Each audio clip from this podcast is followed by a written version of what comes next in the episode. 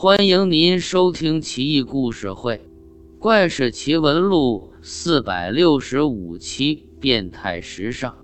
东汉桓帝元嘉年间，京都洛阳的贵族女性流行怪异的装束：愁眉、提妆、堕马髻、折腰部、取齿笑。愁眉指的是眉毛修得细细的、弯弯的、曲折妩媚，好像透着淡淡的哀愁一样。提妆指的是眼睛下面薄薄的敷上一点粉底，仿佛泪痕，远远看好像刚哭过一般，招人怜爱。堕马髻指的是发髻低垂一边。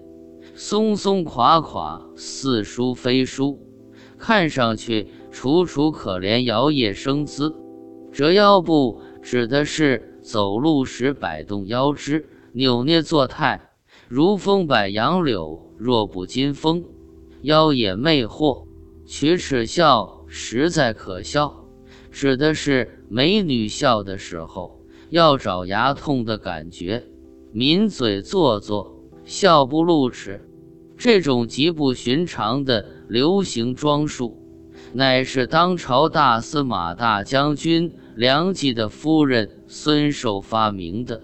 孙寿乃是名媛首领，引领时尚，京都贵妇争相效仿，位为大官，后传至全国，成为大汉女性必备装束，令人忍俊不禁。有高人说。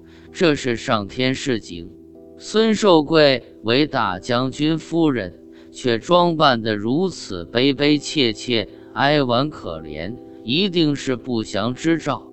古往今来，但凡兵乱祸结之时，妇女就成了受害者和牺牲品。现在天下太平，妇人却纷纷效仿愁苦悲切、若柳依依的装束。